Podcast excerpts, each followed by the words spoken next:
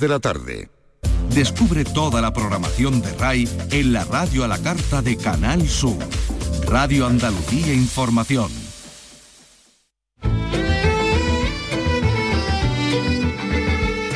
En RAI, Andalucía es cultura. Con Vicky Román.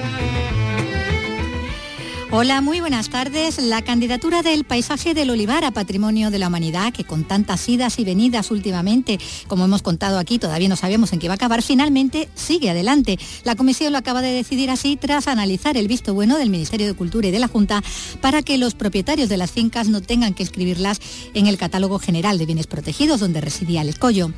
Comienza en Mairena del Aljarafe, en Sevilla, la primera edición del Mairena Black, recién nacido Festival de Novela Negra y que va a inaugurar esta tarde el escritor Víctor del Árbol, uno de los más seguidos por los lectores en este género y premio Nadal, con Por encima de la lluvia.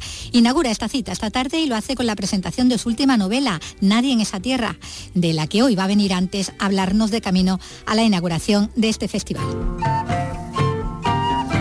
Pero estaremos también en otra localidad sevillana, también donde también esta tarde va a tener lugar un acto de reconocimiento a un gran hispanista. Y es que en Olivares, en el Teatro Principal, se va a hacer entrega del título de hijo adoptivo a título póstumo al hispanista británico Sir John Eliot, fallecido hace casi un año, el pasado marzo, un historiador fascinado por nuestro país, por el Prado, por la España imperial, a la que dedicó tantos libros, y por la figura del conde duque de Olivares, protagonista de algunos de ellos. Hablaremos de música porque Torros acoge la segunda edición de las residencias artísticas sobre creación flamenca in progress. En este primer semestre participan artistas reconocidos y jóvenes valores. Carlos López, buenas tardes. Buenas tardes, música y danza, porque participan nombres como el bailador granadino Manuel Liñán, la cantante Maui de Utrera o el bailarín y coreógrafo abulense Cristian Mardín, entre otros. Pues de todo esto nos vamos a ocupar ya con Miguel Alba en la realización y con Raimundo Angosto en la producción. En RAI, Andalucía es cultura, con Vicky Román.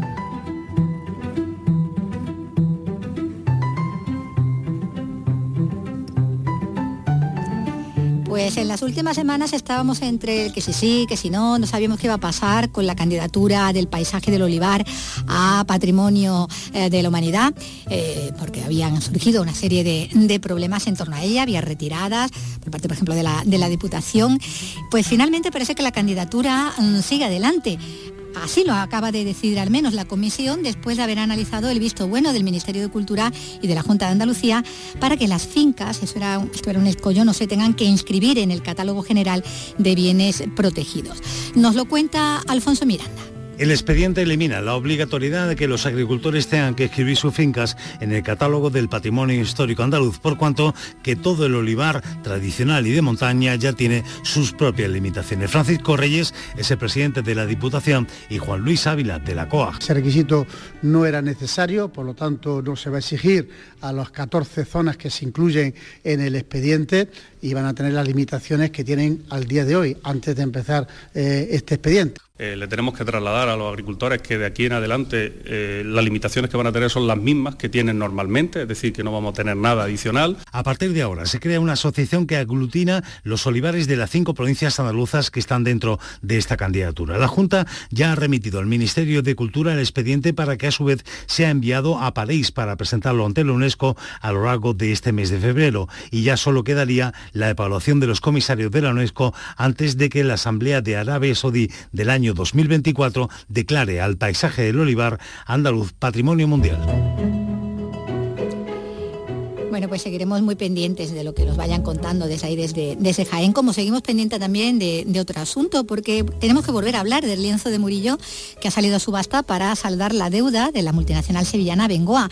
Y es que el consejero de Cultura, Arturo Bernal, se ha pronunciado hoy ya sobre este asunto. Se esperaba, ¿no? Que, se hubiera alguna declaración al respecto, ¿no, Carlos? Exactamente, pues sí que, sí que lo esperábamos ayer, bueno, se ha pronunciado hoy. Arturo Bernal ha declarado que su consejería se encuentra bueno, pues muy sensibilizada con este asunto, como no puede ser de otra manera. Recuerda que ya se dio el primer paso para protegerlo, que no es otro que declararlo como bien de interés cultural, como BIC. Y además le envió una carta al ministro de Cultura, a Miquel Iceta, para bueno, mm, diseñar una propuesta conjunta de colaboración entre Gobierno Central y Junta de Andalucía bueno, también ha apelado al compromiso del ayuntamiento sevillano. En concreto, estas han sido Sus palabras. Eh, pues sí, efectivamente, el destino del cuadro de Murillo, San Pedro Penitente de los Venerables, es un asunto al que esta Consejería de Cultura está prestando especial atención. Eh, sin ir más lejos, el mes de mayo del pasado año, el Consejo de Gobierno acordó inscribir eh, esta obra en el Catálogo General del Patrimonio Histórico y lo escribió como bien de interés cultural. Esta medida otorga a la Junta de Andalucía un derecho de tanteo sobre el cuadro en caso de venta y sobre todo evita también que este cuadro pueda salir de España, con lo cual estamos otorgando una protección especial. La Consejería de Cultura está comprometida con el patrimonio artístico andaluz y así lo ha demostrado con adquisiciones recientes como la Santa Catalina, también de Murillo, por el que llegó a desembolsar más de un millón de euros, o la Virgen de la Leche, por ejemplo, de la Roldana, por, citar algún ejemplo. En este sentido, unas semanas después de mi toma de posesión como consejero de Cultura, trasladé al ministro Iceta una carta en la que solicitaba un encuentro para tratar diversos asuntos sobre esta materia, incluido precisamente el futuro del San Pedro penitente de Murillo. Hasta el momento el ministro no me ha concretado una fecha para esa cita y espero que el Gobierno central o incluso el Ayuntamiento de Sevilla, que ha mostrado interés por el asunto, demuestre el mismo compromiso que la Junta Andalucía para que esta obra de Murillo permanezca en la, ciudad, en la ciudad de Sevilla y pueda ser contemplada por los sevillanos y el resto de los andaluces que visitan esta ciudad atraída por su inmenso y rico patrimonio artístico. Efectivamente, bueno, recordamos, claro, que el derecho de tanteo al que se refería el, consejero, bueno, evita efectivamente que salga de España, claro, porque lo que no se quiere, es decir, lo que se quiere evitar es que vuelva a desaparecer. Eh, ayer lo comentábamos, ¿no? Que en 2017 Abengoa lo compró por 6 millones de euros en una casa particular de la isla de Mar. Pues mira, esto que, está aquí, mira, el cuadro de la abuela, ah, pues mira, resulta que es un murillo de 6 millones de euros, ¿no? En el mar de Irlanda. Bueno, el cuadro se trasladó a España, luego se restauró en el Museo del Prado y finalmente pues recaló en Sevilla, en el Hospital de, los Venerables, donde aún permanece. También tenemos que, mencionar, porque hacía también referencia a ello el consejero, que el pasado mes de abril el Pleno del Ayuntamiento eh, hispalense pues aprobó una iniciativa bueno, pues para pedir al Gobierno Central y a la Junta que garantizasen, que trabajasen en común para que la obra no salga de la ciudad. ¿Se, puede, ¿Se podría quedar en el Hospital de los Venerables? Que seguramente no se quedará porque pertenece a la Fundación, pero bueno, puede quedarse perfectamente, puede ponerse en el Museo de Bellas Artes, ¿no? Eh, el San Pedro Penitente, bueno, pues eh, recordamos, ¿no? Que es este figura del, San Pedro implorando, eh, implorando ¿no? Con, con, esa mirada tan penetrante, vidriosa, ¿no? Bueno, pues salió por un precio inicial de 586.000 euros, aunque el tasador judicial eh, le adjudicó un valor de 8 millones de euros, que sería el máximo y sería a, lo, que máximo que se, podría que se podría optar y que también eh, también de, liquidar de deuda, o sea, más de 8 millones no, se puede liquidar con esta obra. Con esta obra. Bueno, pues tenemos pendiente también, ¿en, qué, queda también este asunto? Lo iremos contando. Y siguiendo en Sevilla, mm, hay que hablar de que el Ayuntamiento de Olivares otorga esta tarde el título de, hijo adoptivo a título póstumo al historiador e hispanista británico Sir John H. Elliot, fallecido hace casi un año, el pasado marzo. Con esta distinción, este consistorio sevillano reconoce a John Elliot por haber destacado de forma extraordinaria, dicen, en el estudio e investigación de la historia de España por sus excelentes méritos personales y los servicios prestados en beneficio y honor de la villa de Olivares. Y es que el historiador británico fue uno de los hispanistas más reputados y entre otros galardones contaba con el Premio Príncipe de Asturias de Ciencias Sociales. Fascinado por España, por el Museo del Prado, abordó en sus libros la España imperial, desmontando la leyenda negra, y había dedicado algunos pues a la figura del conde duque de Olivares, que había tratado incluso en paralelo con la figura del cardenal Richelieu, con el que lo comparaba. Pues la ceremonia de, eh, reconocimiento ¿no? con ese título de, hijo adoptivo a, a John Elliot va a ser en el Teatro Municipal de Olivares Van a asistir familiares y amigos del hispanista y también representantes de instituciones como la Universidad eh, de Sevilla, la Pablo de la Vide, la Complutense de Madrid, la Universidad de Ohio, el Museo de Bellas Artes de Sevilla, el Archivo General de Indias y el Histórico Provincial o la Real Academia de las Buenas Letras de Sevilla. De lunes a viernes a las 4 de la tarde tienes una cita con el flamenco. Los conciertos y festivales, los recitales, los homenajes, las citas imprescindibles de este arte genuino de nuestra tierra. La mejor selección de nuestra fonoteca. Portal Flamenco de lunes a viernes desde las 4 de la tarde con Manuel Curao. Radio Andalucía Información. En RAI, Andalucía es cultura, con Vicky Román.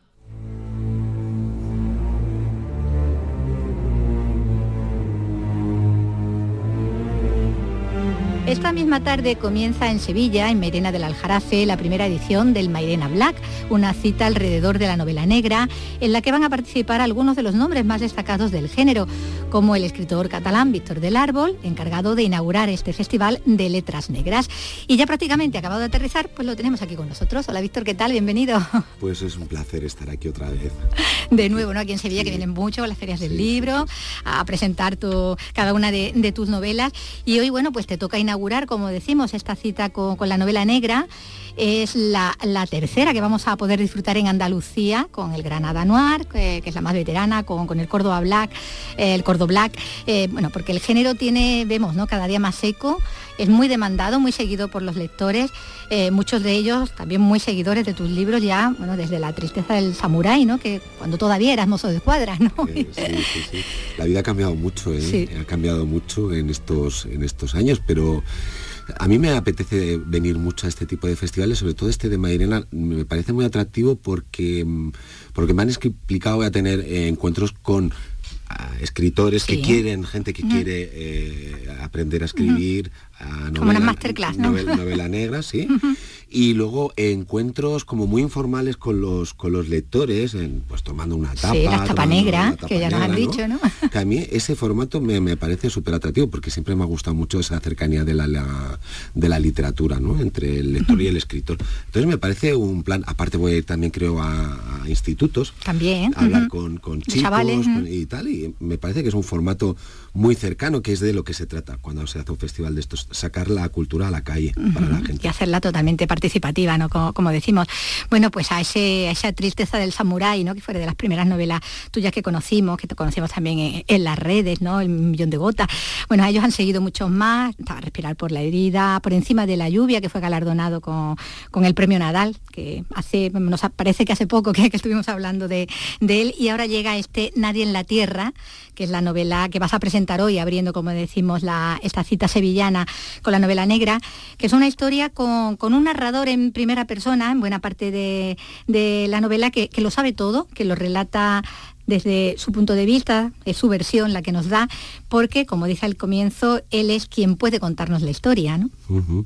Sí, es... Ha erigido en el portavoz, sí, ¿no? sí. es, un, es, un, es un cruce de, de, de, personajes y de voces narrativas. Y hay uno que habla en primera persona que, eh, del que no sabemos nada. El nombre siquiera, nada. Ni siquiera el nombre, porque él no nos lo quiere decir. Sabemos lo que él nos quiere contar y nos va soltando como gotitas, ¿no? De qué pinta la novela, quién es y a qué, y qué, qué relación tiene con el resto de personajes, ¿no? Y, y, es una voz muy inquietante porque uh -huh. es, yo lo he llamado un Mefistófeles, ¿no? Sí, un tentador. Sí, tiene un poco de diabólico, ¿no? ¿no? Es, sí, es un ser muy diabólico, pero que nos presenta las cosas de una manera muy objetiva, muy nos fría, da opciones, muy cínica, ¿no? Que te dice, bueno, la realidad es así, ¿no? Y no se puede hacer nada para, para cambiarla. Esto es lo que hay y ya está. Y luego, eh, frente a él tenemos pues al gran protagonista, que es Julián Leal, que es todo lo contrario, pasional, eh, subjetivo, eh, mucho más humano, ¿no? Este primer personaje nos parece como un poco muy cínico, frío, muy, muy frío, frío. Uh -huh. y en cambio el, el protagonista, el inspector eh, Julián Leal, pues es un personaje que está lleno de contradicciones, pero que precisamente por eso nos parece mucho más cercano. Uh -huh. Está, como dices, esa voz sin nombre, casi fantasma, esa, desde la primera persona, desde el comienzo ya se revela, como tú dices, ¿no? con ese cinismo, con esa frialdad, desapegado totalmente del mundo y, su, y sus habitantes, eh, que nos enlaza con esa historia pasada, presente e incluso futura, si es que hay futuro, de, de ese Julián Leal, un hombre eh, al que conocemos ya sin nada que perder, ¿no? Sí, es una...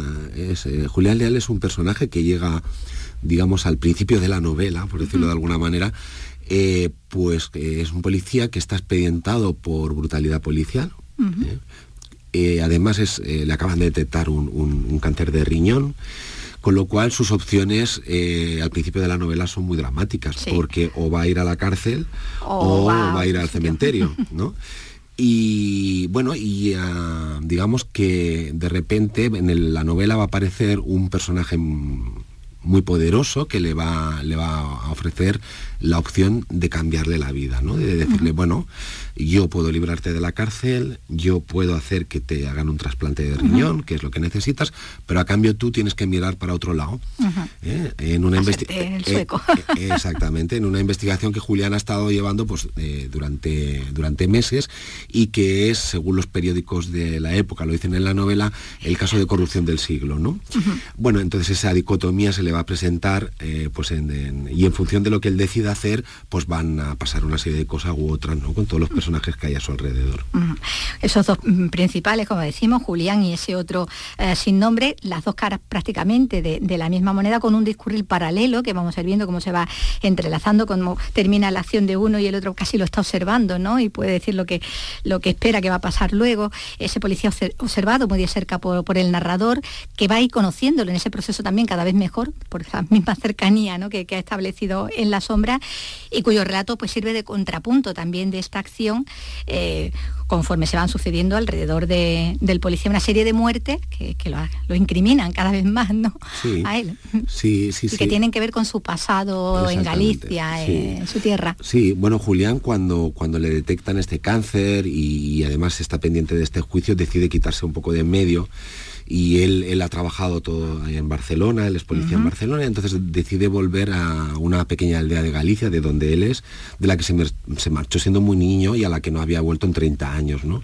Entonces, bueno, pues esa, esa idea de buscar un poco en las raíces, eh, pues el, volver a resituarnos, volver a reconectarnos, ¿no? porque él, se está preguntando todo el tiempo cómo se ha convertido en, lo que es. En lo que es ¿no? Y dice, bueno, igual si vuelvo al pasado, pues eh, vuelvo a conectar, ¿no? pero como, se, como le dice su padre, cuando el niño dice, hay que tener mucho cuidado porque cuando buscas las raíces, lo que puedes encontrar, es la tierra, ¿no? Es decir, eh, cuidado con lo que remueves, porque la tierra se entierran cadáveres, ¿no? Y digamos eh, que él cuando llega a esta aldea, buscando esos recuerdos de la infancia, la cuadrilla de amigos... Hay otras eh, cosas que no son tan amables. exactamente, ¿no? Pues se encuentra pues que, bueno, ahí se encuentra en esta tierra donde efectivamente nadie nadie es inocente y donde nadie ha olvidado el pasado y donde nadie lo donde nadie perdona no sobre todo eso. eh, entonces eh, hay ese contraste no entre este este hombre que supuestamente ha triunfado porque Julián Leal eh, ha sido un policía estrella, ¿no? Ha sido un policía brillante. Y llega a este pueblo donde que parece que se ha quedado el tiempo parado, donde, donde sus amigos se han hecho adultos, pero siguen haciendo las mismas cosas que hacían sus padres y que hacían sus abuelos, ¿no? Entonces ahí hay un choque que resume muy bien una de sus amigas de la infancia, que se ha hecho mayor, que se llama Carmen, la baronesa, eh, que es un poder fáctico. desde el bar. desde el bar, que controla, controla toda la vida del pueblo, ¿no? Y cuando le dice tú que has venido a quitarle las malas hierbas a tus tumbas, a las tumbas de tus muertos, ¿o qué? Pues es una idea que vamos a ver con, tiene mucho protagonismo, ¿no? Esa, esa tierra ¿no? a la que vuelve eh, con todos sus secretos, sus odios, donde las acciones de los padres repercuten sobre los hijos, donde hay traición, hay venganza, y donde se sabe lo que se sabe, se calla lo que no debe ser dicho, ¿no? Como dice también otro de ellos, porque bueno, es una tierra eh, que es experta en cazas de brujas, ¿no? Y que si busca un cabeza de turco lo va a encontrar. Siempre, siempre. Además en esta novela hay un, mucho de, una atmósfera, yo diría que casi un poco a lo, de, a lo Stephen King, ¿no? Porque ahí pesa sobre en el ambiente de esta aldea, sobre los personajes, pero incluso en el paisaje. pesa eh, algo que no sabes exactamente mm. qué es, pero que es muy opresivo, ¿no? Y, y, efectivamente lo que pesa es el pasado. El relato se va a ir alternando ¿no? entre ese pueblo gallego, esa Barcelona del 2005, eh, después donde, donde el policía está cruzando toda bueno, está cruzando todas las líneas rojas, lo ha hecho ya al comienzo de, la historia, como tú dices, expedientado, pero decidido, bueno, hasta llegar, llegar hasta el final, en una trama donde eh, parece que siempre habrá quien se libre de todo, ¿no? Quien sea intocable, ¿no? Sí. En la novela aparece una misteriosa fraternidad de los intocables. Y bueno, pues hay, eh, frente a ellos hay una serie de personajes que están empeñados en hacer justicia. Eh, ¿no? y, contra viento y marea. Contra viento y marea, ¿no? Entre ellos eh, Julián Leal, ¿no? ¿Por qué? Porque él ha sido siempre un policía vocacional, pero sobre todo él se hizo policía porque quería eh, hacerle justicia a su infancia. Sí, saldar deudas con el niño que fue, ¿no? Exactamente, es decir, eh, con la gente que le hizo lo que le hizo a él y a su familia. Lo y lo marcó. Y lo marcó, ¿no? Entonces él se ha hecho policía por eso, para hacer una justicia retrospectiva, podríamos decir, ¿no? Eh, lo que pasa es que eso no, no, es, posible, ¿no? Entonces lo que él hace al final justo cuando está en este tramo de su vida que parece que todo se le va a derrumbar, es encontrar su propósito. Sí. Eh, que es una cosa que me parece fundamental. Tener, objetivo, eh, tener un objetivo, ¿no? Y él decide hacer una última cosa, un último acto de heroísmo, podríamos llamar, eh, que de alguna manera justifique su vida. Claro. Que, que, la redima y que le dé sentido, ¿no?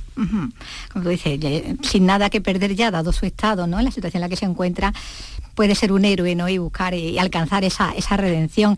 Eh, ese poco apego a la vida es lo que eh, explicaría también por contra la actividad de, ese otro personaje, de ese narrador, esa idea de que cada uno debe cumplir con, su propósito que decíamos y que cuando no se tiene nada que perder se pueden correr todos los riesgos. ¿no? Eso también un poco es lo que ha impulsado siempre al otro, ¿no? El que decimos que es como su contrapunto. Sí, sí, sí. Este... Aunque él no sea nada heroico hasta el momento. No, no, no, no, no, no, para nada. Tenemos ahí un sicario que él, es un profesional, ¿no? para matar a gente, sí, sí, no, él se considera a sí mismo un, obrero de la muerte, ¿no? No es el típico psicópata o el asesino compulsivo serial de las películas de las del él lo ejerce con toda la no no no no él con frialdad profesionalidad exactamente aquí hay tres muertes y cada una de ellas está muy pensada y muy sopesada el por qué y el cuándo y el cómo, ¿no? Lo que le pasa a este personaje es que también va, va evolucionando. claro. Cada vez, cuanto más se acerque a Julián Leal, cuanto más se acerque a este, a este, digamos, héroe con las piernas, con los pies de barro, más se va a ir cuestionando él también su propia actitud. Claro. Eso es una cosa muy curiosa, ¿no? Porque eh, de hecho al principio, eh, al principio de la novela, él se pregunta si el arrepentimiento será un, un sentimiento un, signo de debilidad, ¿no? Es decir, me estaré volviendo eh, incapaz para este trabajo, ¿no? Entonces me gusta mucho esa especie de, sí, que al final acaba planteándose casi como un western, sí. donde dos personas... ¿Tienes un duelo ahí? Sí, hay un duelo, ¿no? Que, que no necesariamente tiene por qué ser un duelo eh, violento, pero sí un duelo de identidades y de, ideas, porque hay una cierta fascinación del uno hacia el otro. ¿no? Y, eso es muy curioso porque, bueno, la, eh, línea eh, de lo que está bien y de lo que está mal de repente se vuelve más difusa. más difusa, ¿no? Y yo siempre he pensado que el western es, un, es una novela negra, ¿no? Es una forma de escribir novela negra porque los, los malos no, no son tan malos, los buenos no son tan buenos, ¿no? Y al final ahí hay, hay que dirimir de qué lado nosotros nos, eh, nos vamos a poner, ¿no? Porque como decimos, bueno, policía y asesinos se van a ver inmersos eh, en una trama ahí donde, bueno, hay de todo, ¿no? Hay droga, hay abusos, hay eh, corrupción, como decíamos, en las maltas esferas. Y aunque cada uno esté situado en un lado distinto, ¿no? Como dices, como los, los pistoleros, ¿no? En duelo, esa línea mm, no es tan clara, ¿no? Sí, porque, porque uno se da cuenta enseguida, cuando a medida que se van acercando el uno al otro, de que podrían intercambiar perfectamente sus, sus, sus, roles, ¿no? Porque cada, cada, uno de ellos tiene su moral, cada uno tiene su ética, cada uno hace lo que hace porque tiene sus razones. Pero luego al final, tú lo has dicho muy bien al principio, ¿no? Cada, los dos tienen un pasado. Claro aunque el del sicario no lo conocemos mucho, porque, él, de momento no... porque él nos lo quiere ocultar, ¿no? Eh, a Julián Leal sí que lo conocemos más. Y lo que me parece muy interesante de esta novela a nivel técnico, que para mí ha sido un... El reto, ¿no? El reto técnico. Es que eh, eh, tenemos por un lado el narrador omnisciente que nos cuenta esta historia de Julián Leal. Sí, anticipando lo que si no hubiera hecho, si no hubiera pensado, los personajes y, tal. Y luego este personaje en primera persona que ya lo sabe todo y que además va discutiendo continuamente con el, con el escritor, es decir, con el narrador, ¿no? Y con los personajes. Entonces es muy, muy, eh, ¿cómo te diría yo? Provoca muchísima tensión que nosotros, los lectores, sabemos que Julián Leal es inocente, porque el sicario nos está diciendo que ha sido él, pero él se esconde en las sombras, ¿no? Y entonces nosotros queremos de alguna manera ayudar a Julián, pero no, no podemos, claro. Porque, porque él tampoco cuenta todo. Porque él tampoco lo cuenta todo, ¿no? Entonces es muy, muy, muy, muy interesante ver cómo todos sus amigos, su entorno lo aísla, lo deja solo, porque todas las evidencias lo acusan a él. apuntan a él, claro. Y a nosotros como lectores nos desespera, ¿no? Porque sabemos toda la verdad, sabemos todo lo que ha pasado y cómo está pasando, ¿no? Entonces es como si quisiéramos que este sicario se, se convirtiera en otra cosa, como si quisiéramos que diera un paso y decir, oye, reconócelo, reconócelo, joder, ¿no ves cómo, cómo lo están machacando? ¿No ves cómo lo están hundiendo? Hombre, di casi o tú, da un paso adelante, ¿no? Sé un mm. poco heroico. Y le estamos pidiendo continuamente eso a un personaje que, simplemente es un sicario, es una persona cruel. Claro, claro. Y, no, o sea, y él nos dice... No se puede plantear. ¿eh? ¿qué me estás contando? O sea, Todavía se plantea que si esa muerte no es necesaria, bueno, pues... pues vale, pero ¿qué me estás diciendo? Que yo tengo Renuncia. que, a lo que soy. Soy mi naturaleza. Es, muy interesante en ese nivel, ¿no? Y además creo que es una novela, por ejemplo, que por eso mismo le encantaría pues a los lectores, no sé, de Carver, eh, de James Elroy, de Stephen King. Sí, porque hay una, ¿verdad? ¿Eh? Sí, pero al mismo tiempo creo que es una novela que le va a interesar mucho, por supuesto, a la gente que, me lea a mí, ¿no? Normalmente. Pero le puede interesar perfectamente, por ejemplo, a un lector del Príncipe de Maquiavelo. Entonces eso me apasiona de cómo ha quedado esta novela, que siendo una novela negra al uso. Sí, eh, bueno, con los elementos de, la novela yo la negra. hacer conscientemente con todo el pero ritmo. Que te planteas que es muy filosófica también. Pero que también tiene esos elementos de profundidad que me gustan mucho y que le dan una, una riqueza de lecturas que me parece muy interesante. Bueno, nosotros también, y ese protagonista sin nombre que también te ha quedado, que, que bueno, que está pidiendo, ¿no? volver. Está, pidiendo paso. lo pide. Está pidiendo paso la última frase. Desde su discreción. Eh, la última frase de su novela ya nos advierte de que, bueno, quizá algún día acabemos conociendo su nombre. Mm, sí, sí, y más cosas de, lo que puede ocurrirle. Bueno, pues esperando estamos también. Ahora lo que lo que estamos es pendiente de, esta presentación, como decimos, que es con la que vas a, a dar apertura ¿no? a esta a esta fiesta de la novela negra, ¿no? a esta celebración, de, este bautismo de, lo que va a ser este Festival de Novela Negra en, Sevilla, en Mairena. Y, y, bueno, esperamos que vaya todo muy bien, la presentación y luego los encuentros con los lectores, las degustaciones de todas esas tapitas negras que tenéis por allí preparada. Por lo menos bien nos lo vamos a pasar. Eso seguro. y además, mira, te venía hasta buen tiempo. Sí, sí, sí, Frío, pero bueno. Sí, sí, bueno, bueno. bueno, Víctor del Árbol, pues muchísimas gracias. Ha sido un placer, Vicky, como siempre. Eh, pues nada, muchas gracias por haber estado aquí con Nadie en esta tierra.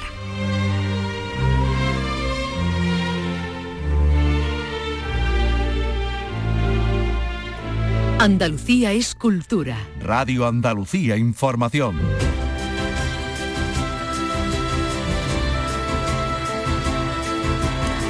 Y vamos a dejar los libros, pero de momento porque volveremos. Pero lo que ahora nos va a ocupar eh, es la música. 17 proyectos musicales se van a poder hacer realidad gracias al apoyo y al asesoramiento del taller de emprendimiento que desarrolla el Museo Interactivo de la Música de Málaga. Esta es la segunda convocatoria de este To Work. Informa Alicia Pérez. Se da respuesta individual y personalizada a aquellas personas que quieren emprender un proyecto profesional relacionado con la música. Se resuelven dudas, por ejemplo, en lo referente a los requisitos legales o fiscales. Los responsables de las 17 iniciativas seleccionadas contarán con un total de 60 horas formativas presenciales y 40 horas en tutorías. Marta Izquierdo es la responsable del PIMA.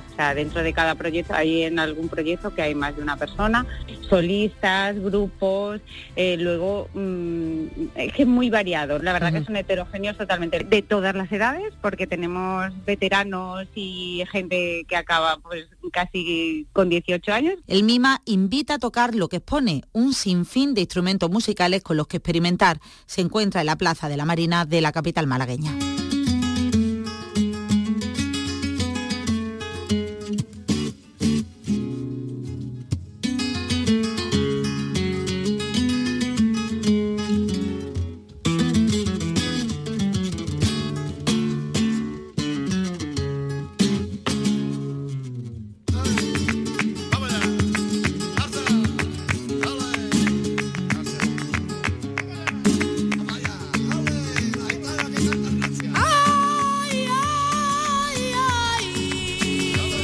En Málaga y con música, con flamenco en este caso, seguimos porque Torrox acoge la segunda edición de las residencias artísticas sobre creación flamenca in progress.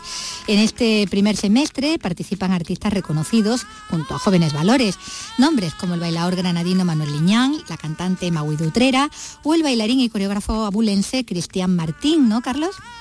Exactamente, Vicky. Junto a ellos, pues también la bailadora malagueña Irene Lozano, la Chiqui, premio desplante femenino del Cante de las Minas del año pasado, y los bailadores Rafael Ramírez de Málaga y el almeriense Julio Ruiz. Esta iniciativa está impulsada por Flamenco Festival, la plataforma que organiza el Festival Flamenco de Nueva York, por ejemplo, o el de Londres o el de Miami. Y también está apoyada por el Ayuntamiento de Torrox.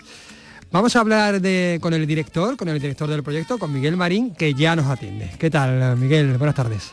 Hola, buenas tardes, muy bien. Bueno, repetís experiencia, ha funcionado bien de. Bueno, de hecho hay varios proyectos de la, edición anterior que han sido premiados. Eh, parece que, está funcionando, ¿no?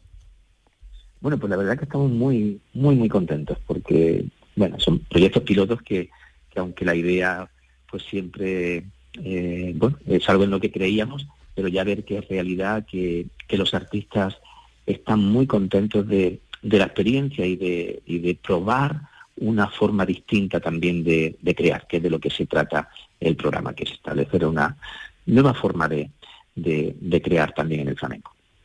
Es una eh, nueva forma que está teniendo de hecho éxito también y buena acogida por el público. Por ejemplo, hablamos eh, de, Ana Morales, Premio Nacional de Danza, de Rocío Márquez, ¿no? cuyo, cuyo disco Tercer Cielo junto a Bronquio pues bueno, incluso internacionalmente, ¿no? Está catalogado como uno de los mejores discos o el mejor disco eh, de flamenco del año.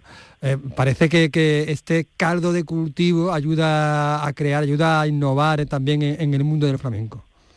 Bueno, también estamos hablando de artistas que, son que son primeras espadas. Entonces realmente son ellos los que están realizando ese, ese trabajo. Pero sí, sí es cierto que creo que esta el, bueno, el, programa de residencia artística llevamos ya 11 años que lo estamos llevando a cabo en, Londres y en, y en, Nueva York, pero es la primera vez que lo hemos traído aquí a, en este caso, a España y a Torro. Y el caso es que la filosofía de la residencia siempre era que el artista salga de su zona de confort y salir un poco de su contexto. Por eso era interesante la residencia que se hiciera en Londres, porque también sales un poco de tu, del contexto cultural, del contexto estético y te permite pues abrirte un poco a otra, a otra experiencia y como quitarte algo de los condicionamientos que todos tenemos cuando estamos en nuestro entorno. En el caso de Torro, lo que hemos visto también que era muy interesante era salir, igualmente salir de tu contexto, pero aquí es irte al campo, irte a, crear a una, en este caso es una casa en mi campo, que, te permite pues eh, tener una inmersión mayor en el proyecto. Cuando estás en tu ciudad, cuando estás en tu casa, pues bueno, pues las actividades cotidianas y el ritmo frenético de la ciudad hace que sea un poco más difícil el, llegar a tocar, a llegar al tuétano, al tuétano de las cosas. Entonces, aquí pues comentaba, y precisamente Rocío Márquez comentaba la experiencia que, que antiguamente pues en la fiesta donde se, se, creaba esa complicidad con los artistas. Y, igualmente pues eh, hoy pues es mucho más difícil tener esa, ya no hay tanta fiesta, y este contexto es como una forma moderna de, crear esa energía y esa complicidad que, antes se hacía de otra manera. Me llama la atención porque eh, digamos que contrapone, eh, estábamos hablando de, de, cultura de periferia, ¿no? Y te tienes que ir todavía más a la periferia para, ser más, más, internacional, para ser más innovador, ¿no? Me parece interesante esa, idea. Bueno, este año pues habéis creado un cartel en esta primera, bueno, en este primer semestre, porque después habrá otro segundo semestre. Manuel eh, Liñán, Maui, Julio Ruiz, ¿cómo habéis hecho esa selección? Bueno, pues hay un comité de selección que este, en, esta ocasión estaba formado por Isa Benamente, directora del Festival de Jerez, Nani Soriano, directora de la Bienal de Málaga, Margaret Jova, la directora del certamen de coreografía de, Madrid, y Enrique Game, que es el coordinador del programa Lorca y Granada. Y, bueno, pues siempre lo que intentamos, y ya eh, lo, hicimos en la primera edición, es que haya una variedad también de proyectos, que haya tanto artistas emergentes, como artistas consagrados, para que, bueno, pues que, sirva para todos los, eh, eh, los distintos momentos en el que el artista esté de su carrera. Y los proyectos, sí es cierto que, lo que se, se, apoya sobre todo es proyectos que tengan, en el que el artista tenga una intención, un interés por trabajar en el nivel conceptual del espectáculo. Eh, Rocks no es un espacio de ensayo, no se pretende que sea un lugar para ensayar, sino que sea un lugar para crear, para investigar, y para realmente desarrollar una, pues un, trabajo más profundo. Por esto el, lo que apoya el venirte a un retiro en el, en el campo. Así pues ya visto la, programación pues eh, incluye pues desde artistas consagrados como es el caso de Manuel Liñán, como Maui, y artistas emergentes como ha sido Alberto Sellés, eh, Irene, que presenta también su primer trabajo aquí en, la Bienal de Málaga, y Rafael Ramírez. Pero también Cristian Martín, ¿no? Con su proyecto Cristian Martín, efectivamente. Sí, también ves que, hay una gran variedad, pues Cristian Martín, que tiene más, viene más del flamenco, pero también de la danza, del, baile español. Eh, Julio, pues él ha sido este año el que recibió el premio de coreografía del certamen coreográfico y una propuesta más, más contemporánea. En fin, hay, eh, queremos que haya también una variedad. ¿Por qué? Porque también va a ser una presentación que se hace en el pool, en el Torrox. Es una de las patas importantes que el, artista luego hace un preestreno. Tiene una semana de residencia técnica, lo cual es muy importante, porque cuando el, espectáculo se estrene, ya llevará un, estará asentado, las ideas habrán sido probadas, se hace un preestreno para el público de, Torrox y luego ya pues el, espectáculo pues ya, ya esperemos que de gira por el mundo. Exactamente, se hace un preestreno donde se ve, digamos, el armazón, ¿no? El esqueleto del espectáculo en, el Teatro Municipal, que, es un espacio también eh, extraordinario, por otra parte. Bueno, es, yo me quedé sorprendido y fue una de las, una de las pues, de los, impulsos que lo que me hizo decidirme por hacerlo era que cuando vi el teatro con esa la, instalación que, tiene, esa caja escénica y, la preparación que, lo preparado que está, mm, pensé que era el, sitio ideal para que pues esto, un artista pueda estar una semana de residencia y luego hacer una, presentación. Y esto sí que tengo que dar la gracia al Ayuntamiento de, de Torros porque bueno, no era un concepto fácil de entender porque hay pocas experiencias, pero que lo supieron ver y apostar por esta parte de creatividad. Bueno, este es el eh, primer eh, semestre de, esta residencia, pero también, que creo que todavía está abierto el plazo de inscripción, hay un segundo semestre, ¿no? Efectivamente. Yo he querido, pues, después de tanto ya trabajando en el sector y de, estar con la, rigidez de muchas convocatorias, he querido que la convocatoria sea por lo más abierta posible y que por una parte, pues la solicitud es bastante fácil y el plazo está abierto hasta el día 1 de abril. El comité se reúne dos veces al año, una vez a final de año y otra vez en, pues en abril-mayo, para que haya como dos momentos en los que se van a revisar las propuestas. Y, en el segundo semestre puede haber una nueva, saldrá un, un, nuevo listado de artistas seleccionados. También me llama mucho la, atención cómo evolucionan estas propuestas que, mencionamos, ¿no? De la que, estamos hablando, porque bueno, eh, en principio están centradas en la danza y en la música, pero eh, eh, finalmente cuando el proyecto llega a la escena, a la gran escena, pues mezcla muchísimos ámbitos, desde el vídeo al teatro, eh, hablamos de Rocío, por ejemplo, pero también de, del resto de, proyectos, eh, evolucionan muchísimo, ¿no? Bueno, es que eso es, mm, desde que se, desde la primera idea hasta que el espectáculo se ve ya en un estreno, pues imagínate lo que, lo que avanza. Mm. Y, también, esto era uno de los puntos importantes que queremos dedicar la atención, es apoyar el proyecto desde el principio. Y uno de los apartados importantes de, del InProgress es el acompañamiento artístico, que lo que queremos es, desde el principio, cuando el artista tiene la idea, el poder eh, proporcionar pues, algún experto, algún, algún coach, algún acompañamiento, para que le ayude a definir y a darle profundidad conceptual a esa idea. Y a partir de ahí, pues el, el acompañar con distintas eh, miradas externas para que el, proyecto tenga pues su máxima expresión. Pero es importante esta, esta parte de conceptualización del, proyecto. Y luego pues evoluciona que bueno pues empieza con una idea y acaba, acaba pues a lo mejor en otro, en otro contexto distinto. Qué importante es eso, ¿no? Ese acompañamiento para que, para que los proyectos sigan creciendo. Eh, bueno, Miguel, eh, tú también te encargas del, eres el responsable del Flamenco Festival de, Nueva York. Eh, ¿Habrá edición, nueva edición del Flamenco Festival de Nueva York? Pues con el formato que, se ha hecho el festival, no habrá una nueva edición. va a ser, porque el Festival de Nueva York, bueno, Nueva York es una ciudad muy pues, eh, que tiene una oferta cultural tan, tan importante, tan fuerte, que el objetivo del festival cuando se, cuando se concibió era tener un impacto real e importante en la ciudad de Nueva York. Para hacer eso tienes que tener una programación eh, pues incluya una variedad de teatros importante. Pues en el 2020 íbamos a tener 20 teatros distintos en la ciudad de Nueva York y un total de 80 representaciones. Esto tiene un impacto importante. Ese contexto eh, en este momento no está, con lo cual vamos a seguir haciendo un festival de un menor formato, no tan ambicioso, no, pues no llegaremos a conseguir esa, pues ese, ese objetivo, pero sí mantener esa llama del flamenco en, Nueva York, con una programación más pequeña. ¿Y saltaréis a, Miami, saltaréis a, Londres? Sí, Miami, eh, en Miami sí que se mantiene igualmente. la problemática de Miami es distinta, porque en Miami, si haces tres, tres, cuatro compañías, eso ya tiene impacto en la ciudad. Nueva York es donde es distinto. Nueva York sí es verdad que que ahí es un... Eh, yo me frustra un poco que, que no se pueda mantener el formato que tenemos hasta ahora, pero bueno, es la realidad que hay.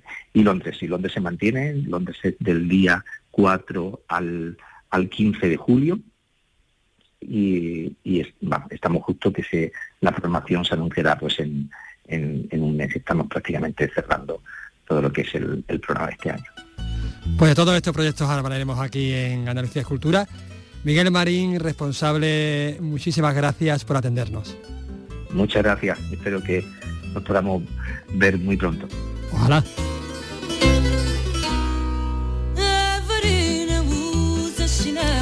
Hablamos ahora de una exposición porque el pintor portugués Norberto Núñez y Pessoa protagonizan la última exposición del otoño cultural iberoamericano que se ha inaugurado en Sevilla. Es la muestra Norberto Funes Núñez, El mundo de Pessoa, que puede visitarse en el Consulado de Portugal en el antiguo pabellón portugués de la exposición del 29. Exactamente, permanecerá abierta hasta el próximo 3 de marzo, día de mi cumpleaños, por cierto. Esta exposición es parte de la programación del otoño cultural iberoamericano, como decimos que mantiene un calendario de eventos culturales tanto en la provincia de Huelva como en Sevilla. De hecho, la muestra llega a la capital andaluza después de ponerse en Huelva.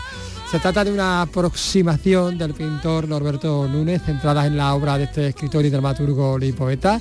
Empezó el artista plástico revela bueno, pues los aspectos de la rica personalidad de este enigmático intelectual. Una aproximación, eso sí, a través de este universo caótico ¿no? de líneas y colores de, de Núñez la intención es pues revelar nuevos aspectos de la personalidad de Pessoa, una personalidad rica, enigmática, vista a través de otra personalidad también rica y enigmática, la de Roberto Núñez, que comenzó su relación, por cierto, con Pessoa en el año 2001.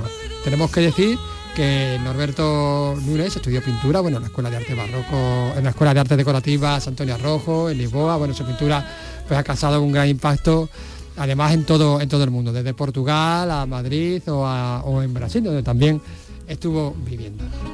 Bueno, pues de, Pessoa, que es el protagonista de esta muestra ¿no? de Núñez, eh, pues a Pessoa y a otros muchos poetas, recuerda, por cierto, el libro del que ahora vamos a hablar.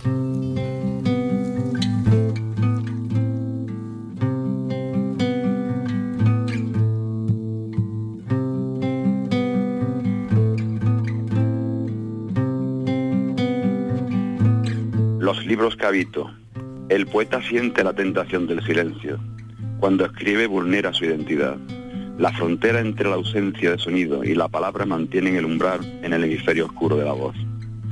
Alterar una palabra de un poema, vacilar buscando la precisa en la armonía silenciosa del enfrentamiento con la nada y debatiendo a ciegas la que acabará salvando su desidia. Eso, eso se convierte en la lectura, que inventa la esperanza del conocimiento, que enciende la sed de todas las bellezas, en el hermoso decir de la letra que a veces no llama a nadie, donde se confunde la creación con la falsa ceguera de la soberbia. Ahí se encuentra el mísero tiempo de todo el que juzga su memoria. Los huecos de la ignorancia luchan día a día con las lecturas donde habita el flujo insustituible de la sabiduría, del placer, haciéndose más crédulo el sueño que vives, la memoria acumulada de los años, la realidad inmune del recuerdo. Los libros que habito escriben mi nombre, mi creencia, la inmensa voz que se manifiesta a través de ese mundo que da origen divino a la palabra. Bueno, es el poema que abre los libros que habito del profesor de literatura y filólogo sevillano José Manuel Delgado Adorna, que se presenta esta misma tarde en Sevilla, en Castilleja de la Cuesta. Hola José Manuel, ¿qué tal? Muy buenas tardes. Hola, buenas tardes. ¿Qué tal? Bueno, es todo un homenaje a, los libros que han formado, eh, bueno, tu personalidad, ¿no? Y tu persona. Son los libros leídos y vividos y a los que, bueno, nunca se deja de volver, ¿no? Cuando se ama tanto la literatura. Así es. Yo hice una recopilación de 45 o 50 libros y tenía que hablar de ellos como hablo en los clubes de lectura que tengo en el Aljarafe. Lo hice a manera de ensayo y después lo convertí en el ritmo de la poesía, que a mí me gusta siempre más.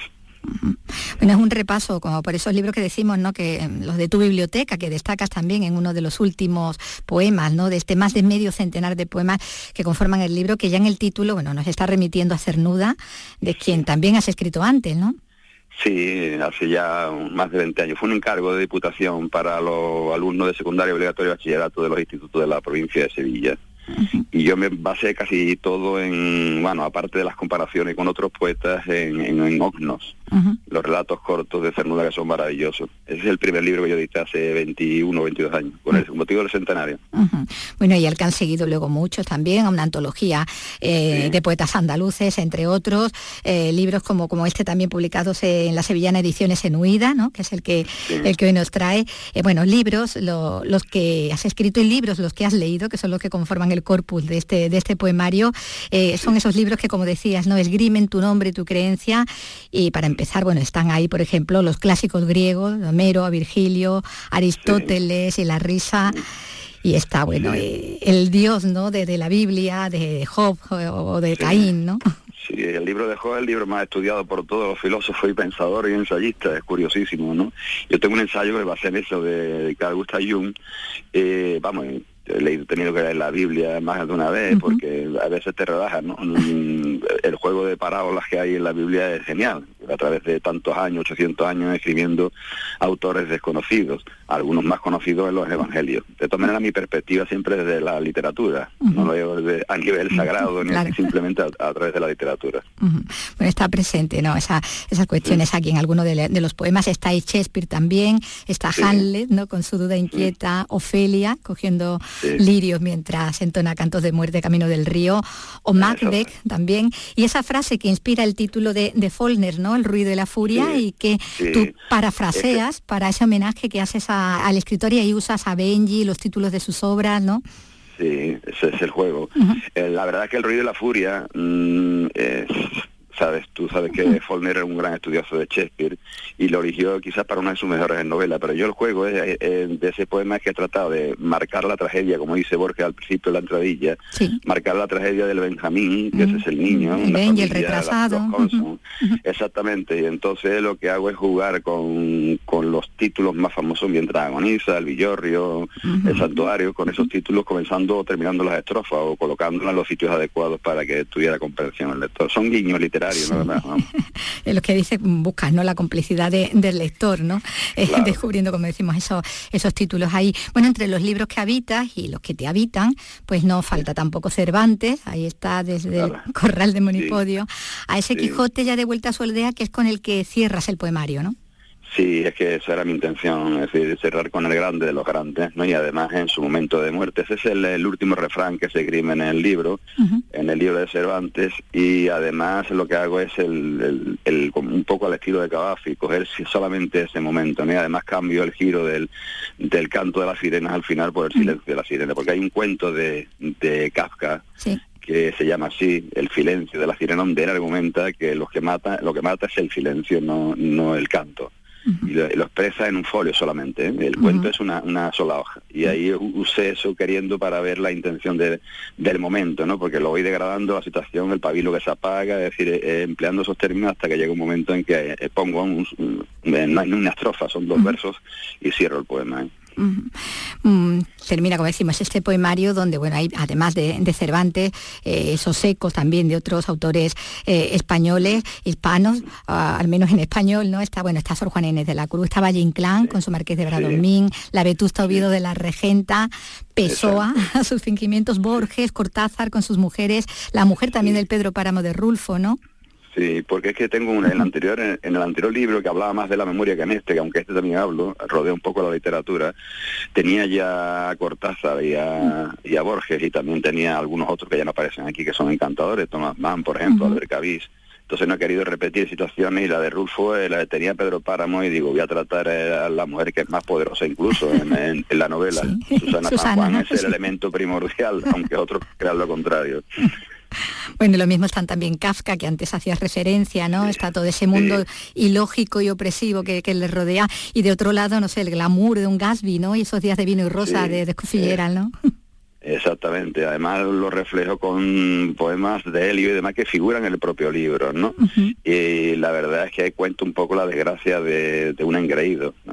al fin y al cabo quiso equipararse a la sociedad, digamos, en los grandes ricachones de la zona de Manhattan y él llegó a, bueno, si no hemos leído el libro, hemos visto alguna que otra película. Las películas Vemos en la revista, ¿no? eh, claro, las películas son malillas, pero el libro es genial, el libro es encantador. Además yo lo he leído en los tres clubes de lectura, con lo cual fíjate si lo tengo ahora mismo en la memoria. Bueno, y está también esas lecturas que podríamos llamar más iniciáticas, ¿no? Que eh, un Dickens, ¿no? O un Luis Carroll, ¿no? Sí. que forman lectores, ¿no? También. Claro, es que el Club Piwi es un libro genial. A mí me recuerda siempre el Beatus el, el Carpe Diem, esas, mm, digamos, frases latinas de Horacio y de otros. Y la verdad es que desde que lo leí de muy jovencillo, lo he leído varias veces y es una estrategia maravillosa. No se entiende cómo en la época victoriana ni quien podía hacer ese tipo de libro.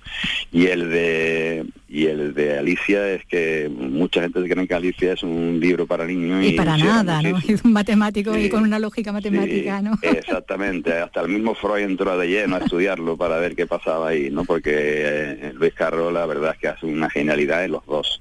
Alicia en el País de la Maravilla y, a, través del espejo, exactamente. Bueno, dedicas poemas a, todo ello y a todos ellos, pero también hay ahí eh, poemas sobre el discurrir de la vida tuya, ¿no? la vida del autor más allá de los libros, sintiendo la poesía incluso en un paseo por la Sierra de Aracena, ¿no? Sí, sí, está ahí Picachán encubierto hasta el final, porque eh, elegí la, el título del libro de Yasunari Kawabata, El rumor de la montaña, que es una novela excelente, pero solamente el título. El libro es, inmenso, es precioso, de una estética maravillosa. Yo creo, he querido plasmar mucha belleza, en la poesía tiene que tener ese rango fundamental, ¿no? Pero en el rumor de la montaña lo que hago es descifrar, es reunir, hay como un poema bucólico, reunir el mundo garcilaciano, incluso de Virgilio antiguo, en un solo monte que es el, emblema de este pueblecito donde nosotros también habitamos. Entonces, Picachane tenía que salir por ahí, Porque la poesía no te abandona, esté donde esté. Siempre, siempre está por ahí, sí. bueno, pues se presenta esta tarde este, este libro, este poemario, Los libros que habito, se presenta en Castilleja de, la Cuesta, en tu pueblo. Lo presenta además nuestro compañero Jesús Vigorra, que ha hecho además el prólogo, ¿no? Sí, sí, el prólogo y él ha dado con muchas claves, ha hablado mucho conmigo y la verdad es que ha sabido diseñar la, la versión original, ¿no? Memorias y palabras y sobre todo poesía es lo que figura en este libro, ¿no? De, 51 textos, creo que son 51. Sí, 51, por eso decía antes, más de medio centenar de, poemas, ¿no? Que, lo conforman. Y, se ha quedado corto y has tenido que seleccionar seguro a la hora de... Sí, sí, siempre me pasa, siempre me pasa. Aquí van, hay como 10 o 15 que podían haber entrado, pero no, no me, me gusta, no quiero compararme con Juan Ramón, ni mucho menos, por Dios sino simplemente revisar, revisar, revisar y, claro, voy eliminando y quitando y algunos pues se han corregido muchas veces. Bueno, pues eh, emplazamos a esa presentación, como decimos, esta tarde del Centro Cívico en Castilleja de, la Cuesta en Sevilla, de los libros que habito de José Manuel Delgado Adorna. Pues muchas gracias. Gracias a vosotros. Bueno, hablamos ahora ya de, de otro asunto. Y Carlos, ¿tú cuántos castillos crees que hay en la provincia de Córdoba? Uy, muchísimo. Eh, yo creo que más de 50, menos de 100. Uy, bueno, más de 70. Bueno, eso lo sabe y se ve en la edición monográfica que sobre la provincia de Córdoba han hecho la Asociación Española de Amigos de los Castillos y el Instituto Andaluz de, de los Castillos junto con la Diputación. Antonio Postigo. Córdoba cuenta con más de 70 castillos, de los que 33 son visitables en la actualidad.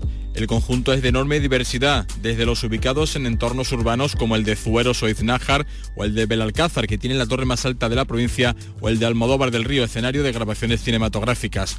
La revista monográfica combina la promoción, investigación y divulgación del patrimonio arquitectónico que componen los castillos y el resto de edificaciones defensivas en los pueblos cordobeses. El presidente del Instituto Andaluz de los Castillos es Julián Hurtado. Yo le diría a los cordobeses y cordobesas que es hora de de, ir a ver nuestro castillo, de, aprovechar el tiempo en cosas mm, que al mismo tiempo que son lúdicas, pues nos permiten conocer quiénes somos y de dónde venimos. Estos recintos, nacidos hace siglos con vocación defensiva, son un evidente recurso de promoción turística.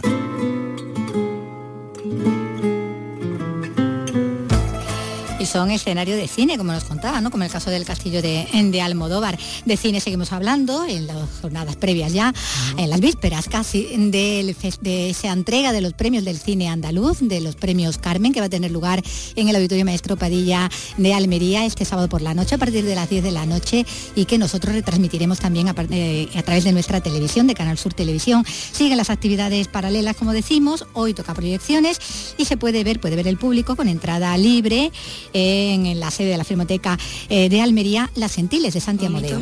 Dolores de cabeza, es el estrés. Hasta la muerte produce estrés. Hoy en natación me ha dicho que estaba triste. Una de las películas eh, nominadas a Mejor Película, Mejor Director, bueno, es una de las favoritas en esta edición y también dentro de las actividades paralelas, hoy encuentro con profesionales del sector almeriense y con la Academia de Cine de Andalucía a partir de las siete y media, la misma hora de las proyecciones, pero en el patio de luces de la Diputación en Almería. Ceremonia de entrega de los premios Carmen de la Academia del Cine de Andalucía. Canal Sur Radio.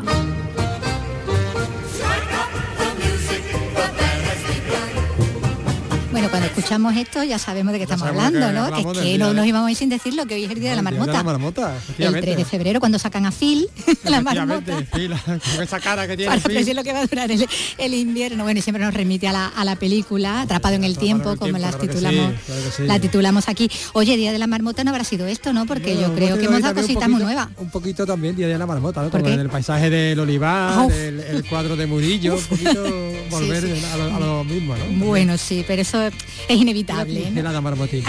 Mira ahora Cheribono cantando ahí. Son...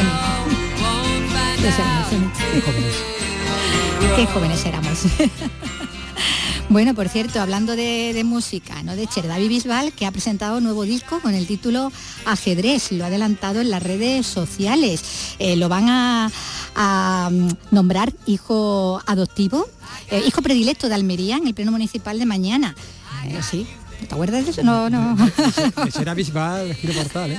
Sí, bueno, pues él, como decimos, eh, ha presentado ese nuevo tema, ajedrez, y bueno, lo que ha adelantado son 15 segundos solamente de, del tema, como lo cuenta José Antonio Fuentes. El ciclón Bisbal mueve ficha con su nuevo tema ajedrez y este adelanto en redes sociales que solo dura 15 segundos.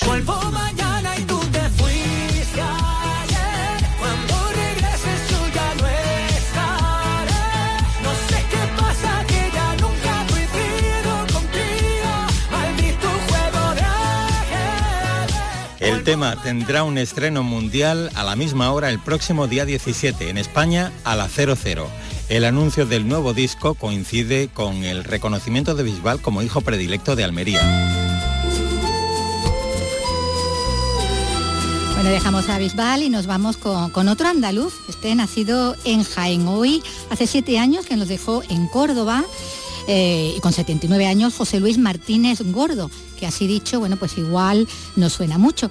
Él era más popular como José Luis y su guitarra, nombre artístico con el que se hizo muy conocido en la España de finales de los años 50 y principios de los 90. Cantautor, actor, aunque en el 62 cambió la música por una plaza de funcionario de obras públicas. Así que retornó, mejor la Paquita Segura, retornó en el 66 con este tema que escuchamos, Gibraltar. Y al archiduque Carlos aunque él debutó en el 58 con esta otra canción con la que nos vamos a ir, Mariquilla, dedicado a su novia de siempre, con la que se casó al verano siguiente.